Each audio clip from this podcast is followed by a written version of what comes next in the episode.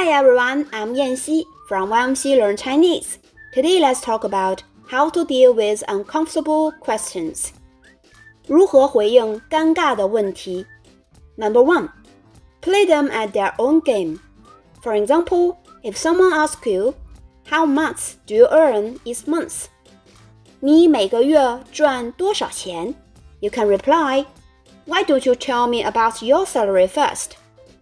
你为什么不先说说你的薪资呢？Or just say you first. 你先说。Number two. Brush it off with a joke. When somebody asks about your private affairs, you can also respond in an interesting way. For instance, you seem to want to know everything. Would you like to read my diaries also?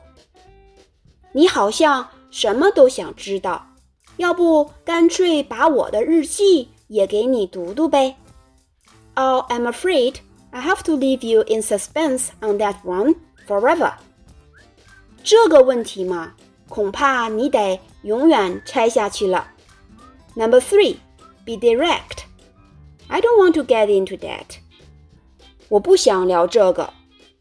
Sorry, that's a bit personal. 抱歉，这是私人问题。 Remember, all these expressions depend on your tone and voice.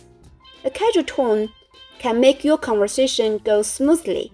So how would you usually deal with those uncomfortable questions?